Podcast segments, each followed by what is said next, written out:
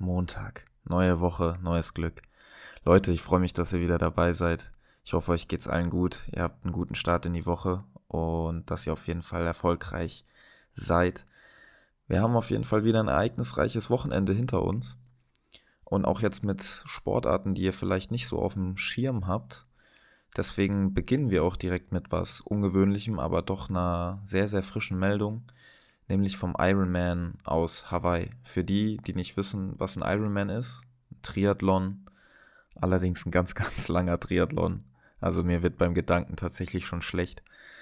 Äh, besteht aus 3,86 Kilometer Schwimmen, 180,2 Kilometer Rad und einem Marathon am Ende, also 42,2 Kilometer Laufen. Ich glaube, selbst beim Schwimmen nach 200, 300 Metern wird mir schon übel werden und die schwimmen nach fast 4 Kilometer. Ja, aber es gibt tatsächlich Menschen, die sind da ziemlich gut drin. Dieses Jahr war nur der Frauen äh, Ironman auf Hawaii, die Weltmeisterschaft der Männer, die äh, fand schon vorher statt und zwar einen Monat vorher in Nizza. Zum ersten Mal war das so, normalerweise lief das die Jahre vorher immer parallel, wo zum Beispiel auch Jan Frodeno ganz lange die Herrschaft vom Ironman übernommen hatte. Und zwar gab es äh, jetzt am Sonntag also gestern, eine Siegerin aus Großbritannien, Lucy Charles Barclay, die mit 8, 4, also 8 Stunden, 24 Minuten und 31 Sekunden ihren ersten WM-Titel einfuhr. Davor hat sie eine lange Durststrecke, sage ich mal, gehabt, was die Titel anging, weil sie wurde exakt viermal Zweite. Jetzt hat sie es dann endlich geschafft. Aber auch für die Deutschen war es sehr erfolgreich, denn Anne Haug, auch Ex-Weltmeisterin, hat den zweiten Platz belegt und die zweimalige Europameisterin aus Deutschland, Laura Philipp, wurde Dritte. Und damit war es zum ersten Mal in der Geschichte, dass zwei Deutsche auf dem Podest gelandet, äh, auf dem Podest gelandet sind. Ja, also Ironman für alle, die generell mal einen Triathlon gemacht haben oder machen wollen, trainiert auf jeden Fall fleißig ich kann es selbst nicht nachfühlen, aber ich weiß, wie, wie anstrengend die einzelnen Disziplinen schon sind. Alles drei zu kombinieren, boah, wäre Horror. Und ich glaube, Ironman ist auch so die Königsdisziplin der körperlichen Belastung. Dann fand am Wochenende auch noch die Klettern Deutsche Meisterschaft statt, nämlich im, im Lead. Für alle, die nicht wissen, was Lead ist, das ist eine Disziplin im Klettern. Da ist eine Kletterroute vorgegeben und man muss, ja, also im Prinzip ist es eine 20, 18 Meter hohe Wand und es werden am Ende die Anzahl der Griffe gezählt, die man erreicht hat. Gleichzeitig Lead bedeutet einfach übersetzt der Aufstieg und auch das Befestigen der Zwischensicherungen, die man halt immer auf dem Weg da zurücklegen muss. Und die war jetzt, die deutsche Meisterschaft war in Augsburg und da gewann Yannick Flohe bei den Männern und dabei war das Besondere, dass sowohl der 17-jährige Titelverteidiger Yannick Nagel aus Mannheim und Flo gleichzeitig bzw. beide bis zum 48. Griff kamen. Jedoch hatte Yannick Flohe die bessere Leistung im Halbfinale, was ihm am Ende dann auch den Titel einbrachte. Bei den Damen war es am Ende Martina Demmel, die den Titel mit nach Hause brachte. Die hat es nämlich geschafft, bis zum vorletzten 55. Griff zu kommen und schaffte dies auch als einzige. Gut, dann Fußball. Haben wir jetzt doch endlich mal Fußball mit drin. Und zwar war ja das lang ersehnte Länderspiel nach dem ja, Bundestrainerwechsel. Julian Nagelsmann hat seinen Einstand gemacht und die Nationalmannschaft konnte auch gegen die USA einen 3-1-Sieg verbuchen. Für alle, die es gesehen haben, ich glaube zwischenzeitlich war die Hoffnung schon wieder ganz kurz weg weil USA relativ früh im Spielen, ja, ein Traumtor kann man schon sagen, geschossen hat, damit 1-0 in Führung ging. Und ich weiß nicht, wie ihr das gesehen habt, aber als ich die Aufstellung gesehen habe, war ich erstmal skeptisch mit ganz viel Rotation, irgendwie Positionen, die mir ja ein bisschen suspekt vorkamen. Auf jeden Fall hat es dann aber Deutschland am Ende doch noch umgebogen, 3-1 gewonnen durch Tore von Gündogan, Füllkrug und Musiala. Damit kann man sagen, ist der Nagelsmann-Einstand gelungen. Und auch Rudi Völler meinte, ja, dass er die Mannschaft schon lange nicht mehr so mit so viel Gier und Freude am Fußball gesehen hätte. Ich denke, man darf jetzt auch noch nicht zu viel in den Himmel heben. Es liegt noch ein weiter Weg zur EM vor denen. Aber der Einstand ist jetzt erstmal geglückt. Man kann wieder vielleicht ein bisschen Euphorie finden. Jetzt geht es weiter gegen Mexiko. Mal gucken, wie es dann da läuft.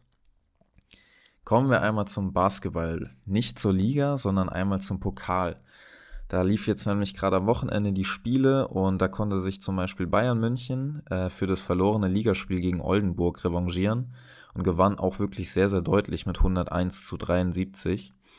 Alba Berlin gewann zum Beispiel auch gegen Braunschweig mit 96 zu 71 und damit stehen jetzt auch schon alle Viertelfinalmannschaften fest und ja, wenn man auf das Tableau guckt, kann man auf jeden Fall sagen, dass alle Favoriten, die auch als Favoriten in der Liga gelten, sich bisher keine Blöße gegeben haben und alle noch mit dabei sind. Vergangenes Wochenende, ich hatte letzte Woche schon angesprochen, hatte es oder findet das Tennis ATP Masters in Shanghai statt, also die höchste Kategorie, die du neben den Grand Slams hast. Und das ist jetzt gerade gestern zu Ende gegangen und dort gab es ja schon eine kleine Überraschung. Der Pole Hubert Hurkasch entscheidet nämlich das Turnier für sich in einem wirklichen Finalkrimi, kann man sagen, gegen Andrei Rublev, dass er nämlich im entscheidenden dritten Satz mit 7-6 im Tiebreak und den Tiebreak selbst mit 10 zu 8, also in der Verlängerung des Tiebreaks sogar, gewonnen hatte.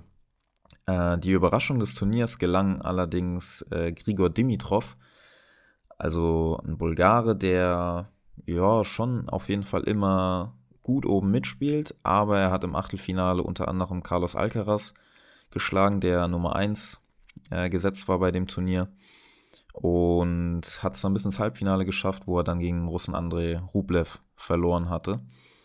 Auf jeden Fall für Hubert Hurkasch der in letzter Zeit immer wieder ein bisschen abgerutscht ist in der Weltrangliste, wird es auf jeden Fall wieder sehr, sehr viele Punkte einbringen und auf dem Weg nach oben in, zurück in die Weltspitze wieder helfen.